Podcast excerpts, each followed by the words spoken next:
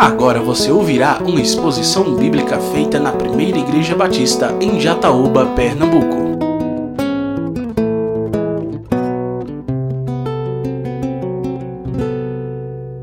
Graça e paz, meus irmãos. Amém. Louvado seja o nosso Deus para sempre. É muito bom estarmos aqui, unidos no mesmo propósito, engrandecer ao Senhor nosso Deus. Meus irmãos, abra a sua Bíblia nesta noite, no Evangelho segundo escreveu o apóstolo João, capítulo 4. Nós vamos ler a partir do versículo 43. João, capítulo 4, do versículo 43 até o versículo 54. O texto de hoje fala sobre a cura do filho de um oficial do rei. A palavra do Senhor diz: Passados dois dias, Jesus saiu dali e foi para a Galileia, porque o próprio Jesus testemunhou que um profeta não tem honra na sua própria terra. Assim, quando chegaram a Galileia, os galileus o receberam porque viram todas as coisas que Jesus tinha feito em Jerusalém, por ocasião da festa a qual eles também tinham comparecido.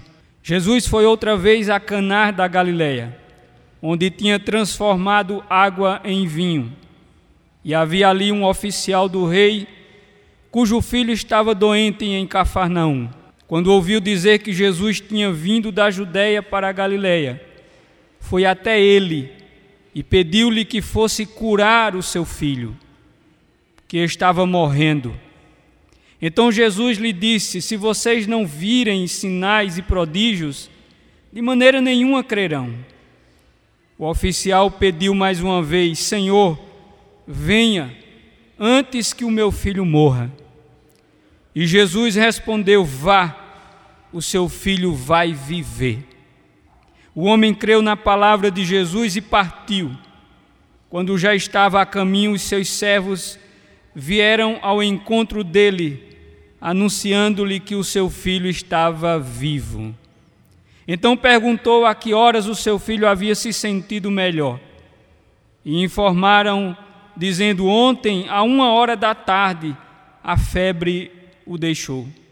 Com isso, o pai reconheceu que aquela era precisamente a hora em que Jesus tinha dito a ele: O seu filho vai viver. E ele e toda a sua casa creram.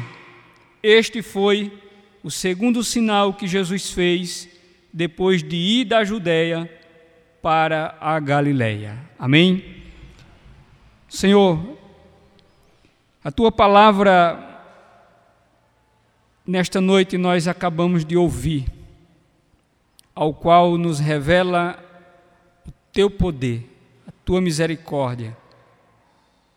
E nós suplicamos ao Senhor também nesta noite que, por meio desta palavra, o Senhor Fale aos nossos corações, pois tu conheces as necessidades de cada um de nós, em nome de Jesus.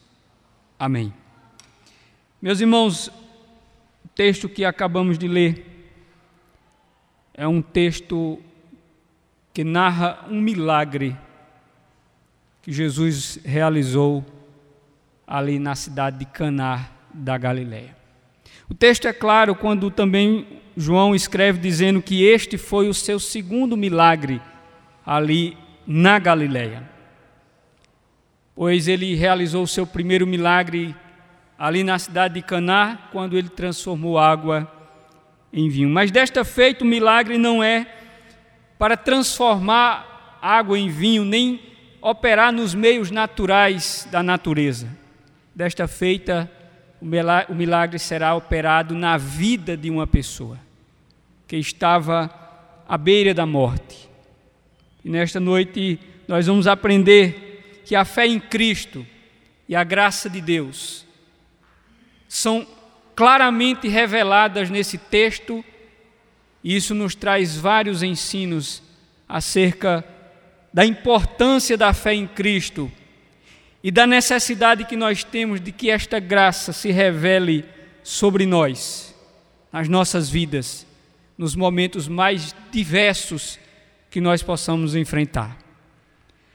O texto nos mostra que depois que Jesus teve aquele encontro com a samaritana. A Bíblia nos diz que os samaritanos pediram que ele permanecesse dois dias com eles na cidade. E Jesus assim o fez. Mas João nos mostra que Jesus, o seu propósito era chegar na Galileia, pois na Galileia ele tinha algumas coisas para fazer, ele tinha a mensagem do Evangelho para pregar. E o texto nos mostra aqui que quando ele chega na Galileia depois de dois dias, as pessoas, ao saberem que ele estava na cidade, vão ao seu encontro. A popularidade de Jesus já era notória pelo fato de que ele havia feito alguns sinais miraculosos em alguns lugares. Inclusive, João faz questão de frisar dizendo que os galileus o recepcionam de uma tal maneira pelo fato de que, por ocasião da Páscoa, Jesus realizou muitos sinais miraculosos. E a Páscoa, por ser uma festa que atraía muitas pessoas para a cidade de Jerusalém. Os historiadores dizem que, por ocasião da Páscoa, a população de Jerusalém chegava a aproximadamente 250 mil pessoas. Isso significa dizer que aqueles que foram a Jerusalém tiveram conhecimento dos milagres, dos sinais miraculosos que o Cristo ali realizou. E é por conta dessa sua fama que os galileus vão ao seu encontro e Jesus, ele é acolhido ali naquela região. Mas o seu propósito não era ficar na cidade ao qual ele sempre estava quando ele estava na Galiléia, que era em Cafarnaum. Desta feita ele vai para Caná. E ao chegar em Caná da Galileia, o texto nos diz que um oficial do rei, ao saber que Jesus se encontrava naquele lugar, vai ao seu encontro, porque em sua casa o seu filho encontrava-se à beira da morte. Nós percebemos que nesta cidade dois momentos são marcados pela trajetória do Cristo ali. Em Caná da Galileia, Jesus vai a primeira vez a uma casa onde havia uma festa, um casamento, alegria, a festividade, a celebração. E Jesus opera o seu primeiro milagre transformando água em vinho.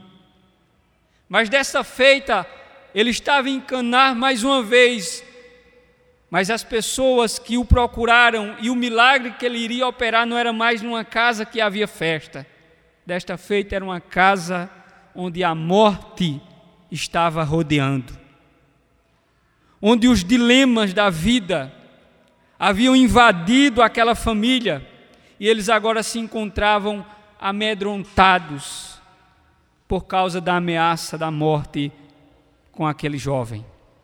Então o texto mostra claramente que aquele pai, que mesmo ocupando uma posição importante, pois ele era um oficial do rei, ele era alguém que tinha uma boa posição na sociedade, ele tinha influência entre o governo romano.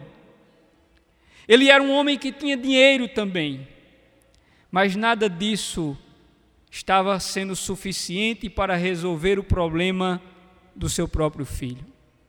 O fato é que estas coisas não podiam solucionar o seu problema. E ele vai agora à procura do Cristo ali na cidade de Caná. E ao chegar em Caná da Galileia, o texto mostra que Jesus estava ali e ele chega, aproxima-se e diz: Senhor, o meu filho está morrendo.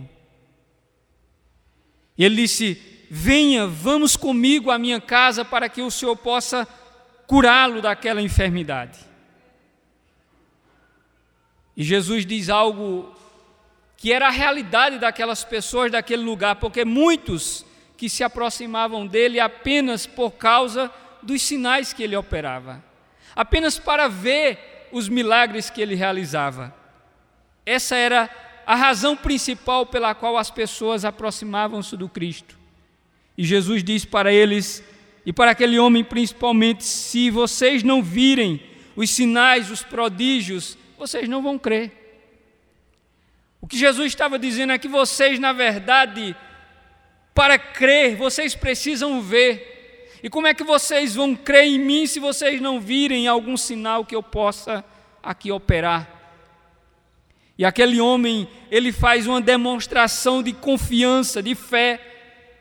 É quando ele diz no verso de número 49, ele diz: Senhor, venha antes que o meu filho morra.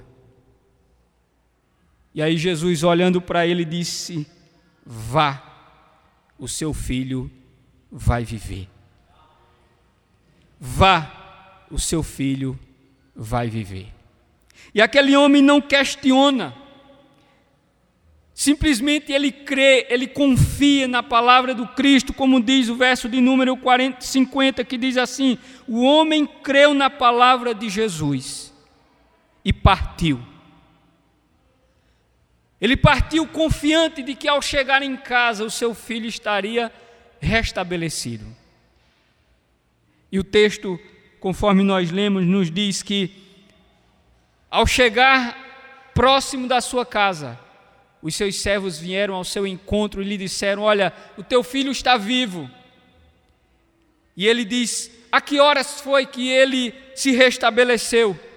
E eles disseram: Era mais ou menos uma hora da tarde, quando ele se levanta e estava plenamente sã daquela enfermidade.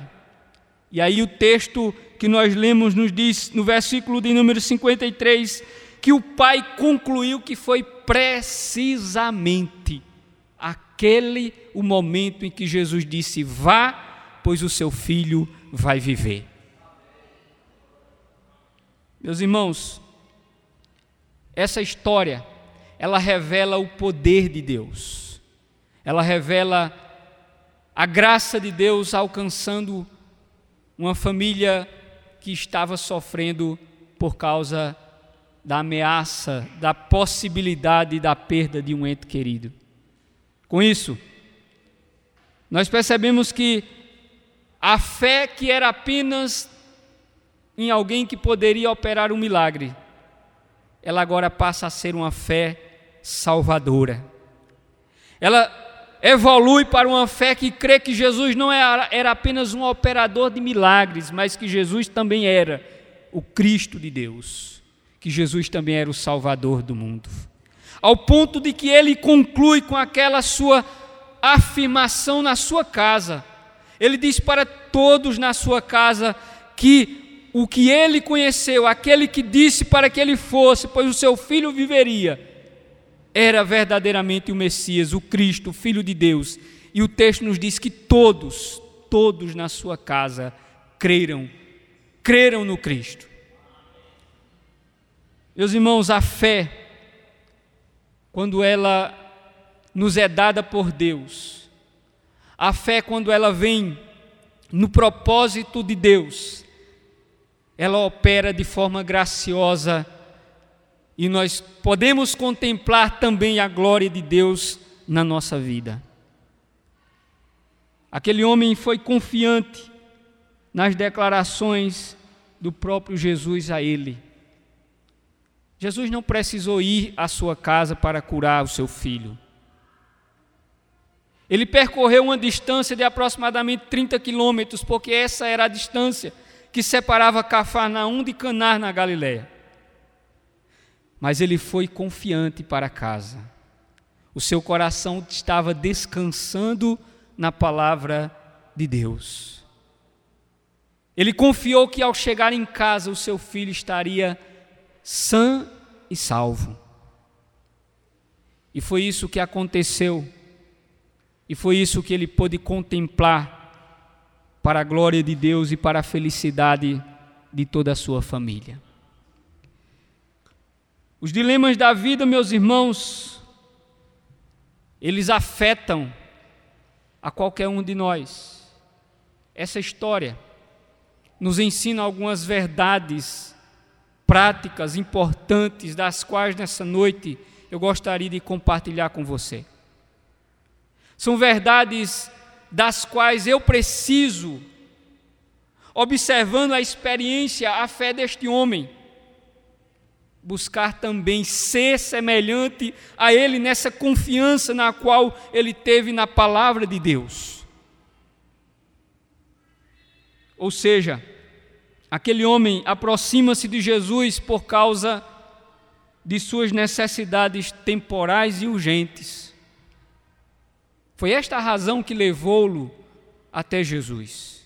Não foi outro motivo. Ele foi até Cristo por causa da enfermidade do seu filho.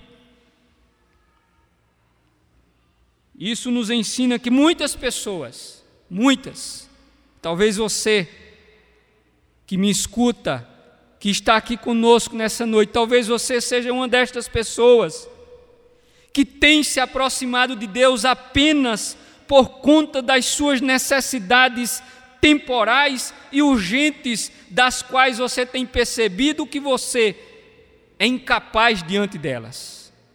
E você entende que Deus é apenas aquele único, na verdade, que pode socorrê-lo diante dessa adversidade da qual se abateu sobre a sua vida. Ou seja, quando nos sentimos ameaçados pela morte, nós tememos. Certa vez, o diabo disse a Deus, na sua conversa com Jó, ele disse que o homem dará tudo pela sua vida, para salvar a própria vida. Isso ele dizia com respeito a Jó. Pelo fato, meus irmãos, que quando nós estamos ameaçados pela morte, nós tememos. Mas é preciso entendermos uma coisa: a morte que nós devemos temer não é a morte física, mas é a morte eterna. Essa é a morte que nós devemos temer muito mais do que a morte física. Pois aquele homem estava apenas diante da possibilidade da perda do seu filho sendo ceifado pela morte física. Mas ele precisava entender também, e ele vai entender depois de que a morte é eterna, ela é muito mais séria, e nós devemos temê-la muito mais do que a morte física. Ou seja, Hernandes Dias Lopes disse certa vez o seguinte: Deus usa as aflições da vida como uma enfermidade grave, um acidente traumático, uma separação amarga, um luto doloroso para despertar nos corações uma fé genuína. Deus pode, na sua soberania, muitas vezes se utilizar destas coisas para nos conduzir à verdadeira fé em Cristo. Isto tem sido realidade na vida de algumas pessoas. Muitos têm sido levados a Deus por meio destas coisas. Assim como este homem, este oficial do rei, Deus se utiliza da enfermidade do seu filho, da possibilidade da morte, para conduzi-lo à fé genuína, aquela fé que o levaria a crer no Cristo para a salvação dele e da sua casa. Ou seja, as necessidades humanas às vezes são utilizadas por Deus em sua soberania para atrair o homem para a sua maior necessidade, que é a salvação em Cristo. Preciso entendermos isso.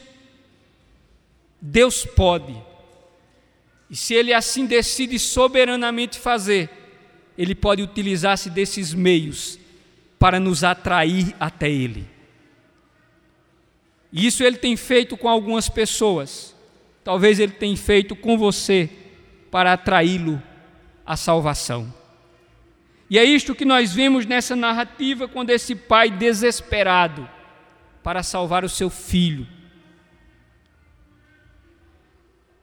ele vai até Cristo e pede a ele para socorrê-lo para ajudá-lo.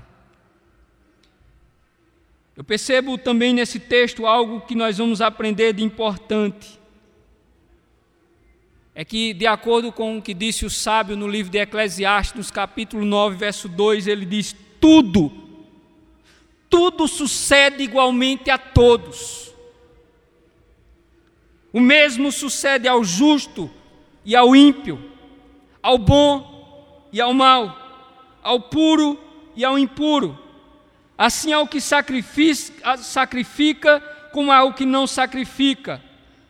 Assim ao bom como ao pecador, ao que jura, como ao que teme o juramento. Tudo sucede igualmente a todos.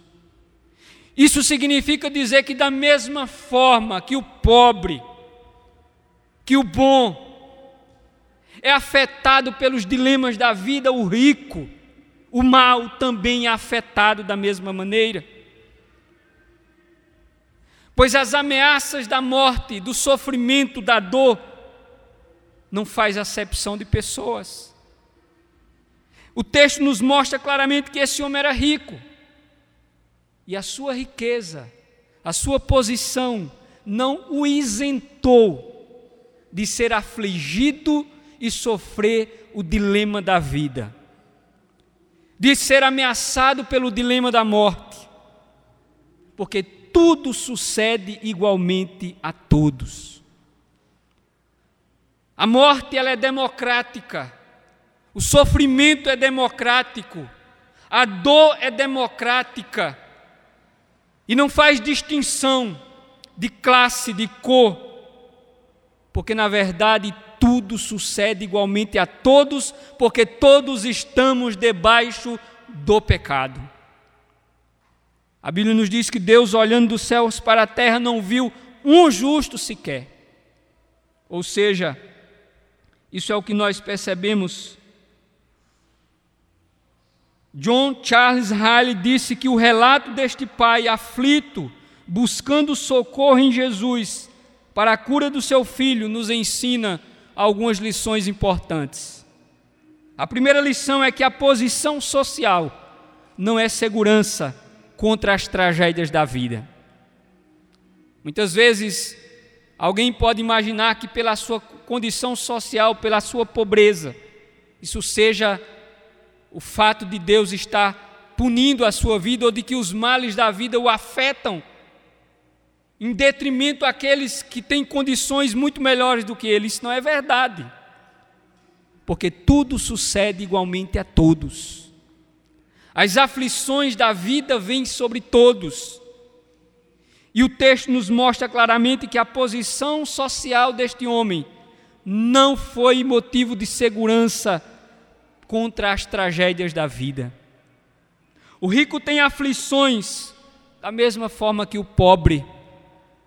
Preciso sermos conscientes dessa verdade também. John Charles Riley diz ainda que o dinheiro desse homem não foi suficiente para afastar a doença da sua casa, nem a aflição do seu coração. Era um pai desesperado que percorre uma distância de 30 quilômetros. Certamente, João não nos dá esses detalhes, mas certamente o seu pai já havia trazido os melhores médicos para tratar daquele jovem. Certamente os médicos não conseguiram dar saúde aquele jovem.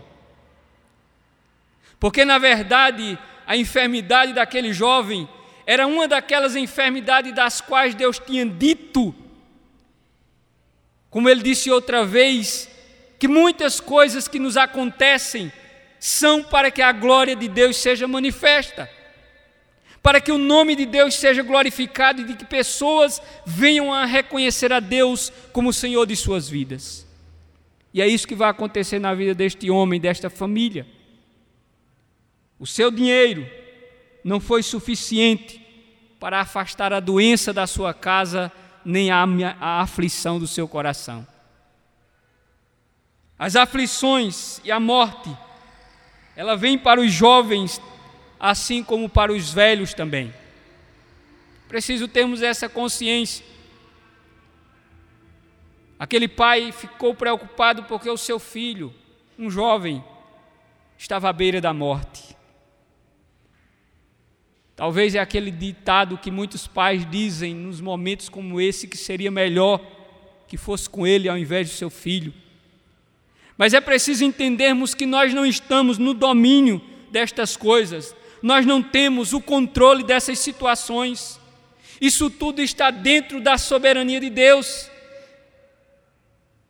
que faz com que as coisas sejam como elas são, e nós não temos como intervir nem mudá-las, porque elas dependem apenas da vontade de Deus sobre todas as coisas.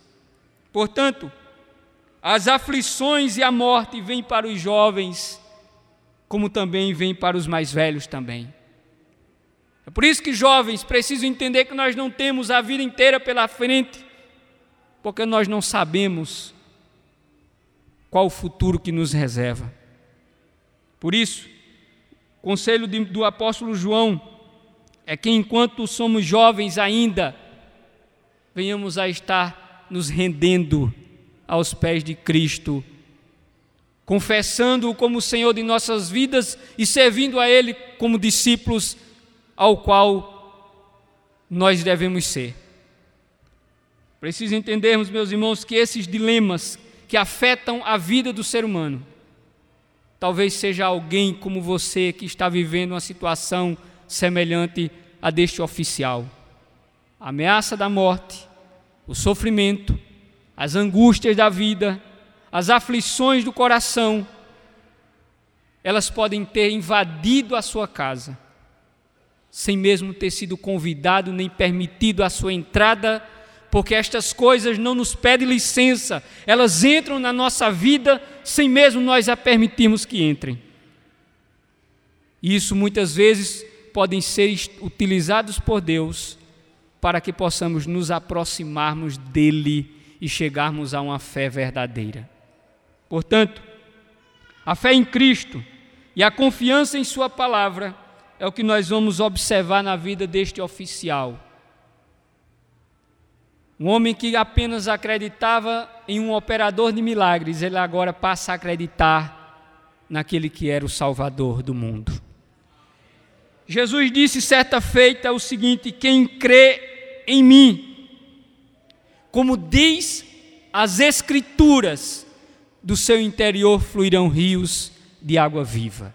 Quem crê em mim, como diz as Escrituras, e o texto nos diz claramente aqui, conforme nós lemos nessa noite, no versículo de número 50, o texto está dizendo que quando Jesus disse: Vá, pois o seu filho vive, o homem creu na palavra de Jesus porque Jesus diz: Quem crê em mim, como diz as Escrituras. Pode ir, pois o seu filho vai viver. E ele confiou nesta palavra, ele confiou e foi para a sua casa, na certeza de que encontraria o seu filho à sua espera, na certeza de que a alegria já estava presente na sua casa e não mais a ameaça da morte e do choro. O Isbe diz que quem ouve, o Isbe diz na verdade o seguinte: que houve uma evolução na fé deste homem, de uma fé superficial, ele vai adquirir uma fé confiante em Cristo.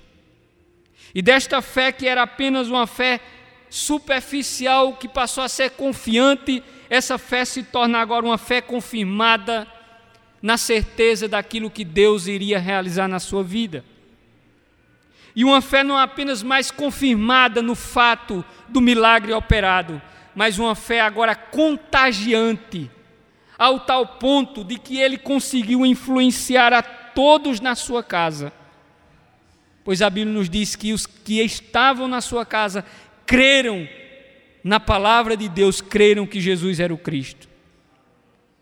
E certamente, alguém da posição deste homem possuía muitos servos na sua casa. Ele tinha muitos empregados, além dos membros da sua família. E quando a Bíblia emprega o termo que eram os de sua casa, isso envolve também aos seus servos, aos quais estavam trabalhando ao seu serviço.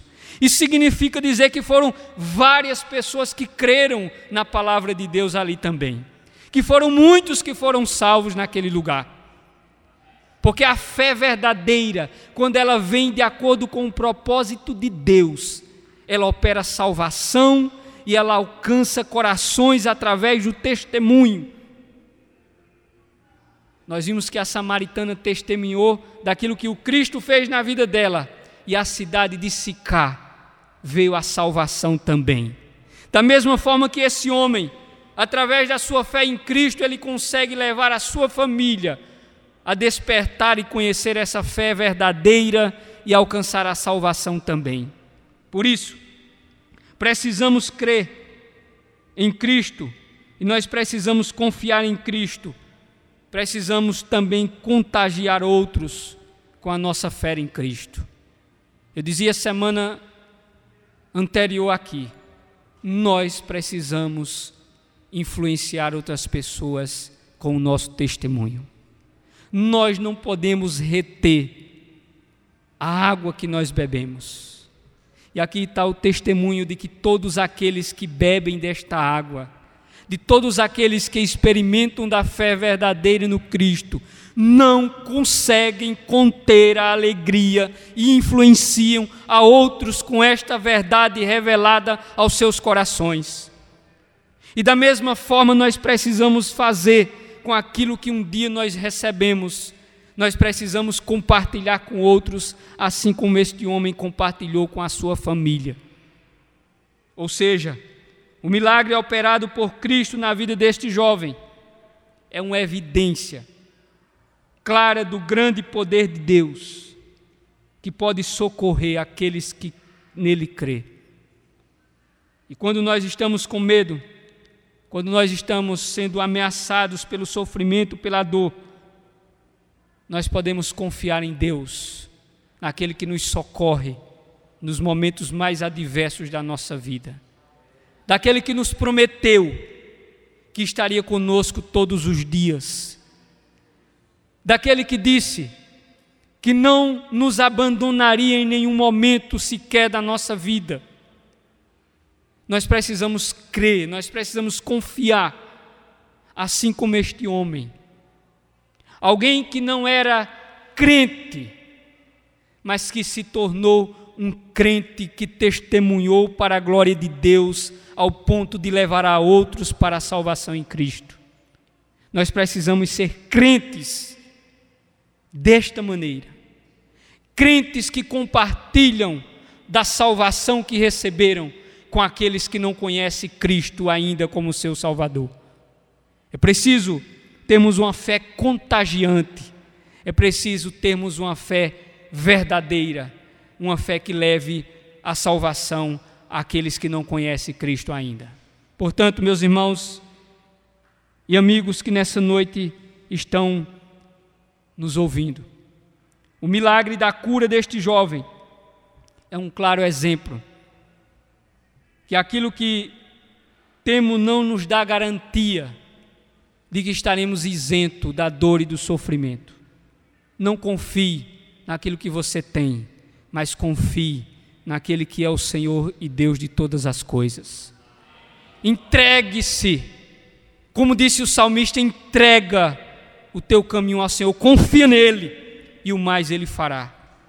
Esta é a palavra de Deus, meus irmãos, nós precisamos confiar nesta palavra e observar o testemunho vivo de homens e mulheres de Deus que experimentaram esta coisa poderosa que foi o poder de Deus em suas vidas. Portanto, a posição que você ocupa, o dinheiro que você tem, não é garantia de que você possa estar isento de enfrentar a dor e o sofrimento. Mas é preciso entendermos que nós precisamos colocar a nossa vida sobre os cuidados daquele que é o Senhor de todas as coisas, daquele que tem o domínio e o controle de tudo, daquele que nós precisamos depositar as nossas vidas sobre os seus cuidados, daquele que é o Senhor que pode fazer infinitamente mais além daquilo que nós pedimos, nós podemos receber da parte de Deus. Por isso, creia em Cristo, não como um operador de milagres apenas, mas como o seu Salvador. É isso que eu quero dizer para vocês nessa noite. Creia em Cristo não apenas como alguém que pode curar você, como alguém que pode resolver o problema da sua vida, como alguém que pode operar um milagre na sua vida. Não. Creia em, Cristo como o Salvador da sua vida. Creia em Cristo como Salvador. É isso que você precisa. E finalizo dizendo o seguinte: a partir da história desse oficial, quem crê sossega o coração. Quem crê sossega o coração. Já diz o hino sacro que nós precisamos sossegar, sossegar diante das ondas adversas da vida. Sossegar. Quem crê sossega o coração. Quem crê volta em paz para casa. Quem crê volta em paz para casa na certeza de que Cristo já cuidou daquilo que nós entregamos em Suas mãos. Portanto, creia, sossegue e volta em paz para casa. Assim como aquele oficial que creu, o seu coração sossegou e ele foi para casa na certeza de que encontraria o seu filho para abraçá-lo novamente. Portanto, creia em Cristo e tenha paz em seu coração. Creia sossegue, creia e tome posse da vitória que Cristo Jesus pode dar àqueles que nele confiam. Porque, na verdade, disse o apóstolo Paulo, que em Cristo nós somos mais do que vencedores. Nós não somos apenas vencedores, nós somos mais do que vencedores naquele que nos amou. Amém? Que possamos ser como este oficial da história desta noite.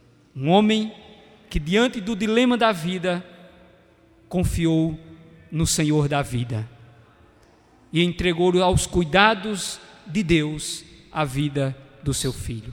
Entregue-se, entregue-se aos cuidados de Deus.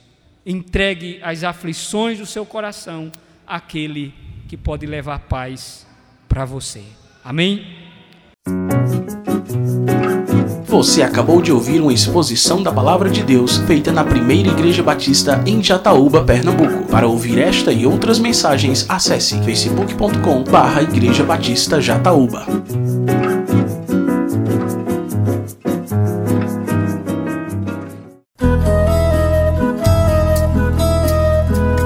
Conheça nossa comunidade. A primeira Igreja Batista em Jataúba está localizada na rua José Alvino de Lima, número 174, bairro Matadouro, próximo ao Clube Municipal. Para saber mais detalhes de nossa programação semanal, acesse facebook.com barra Igreja Batista Jataúba.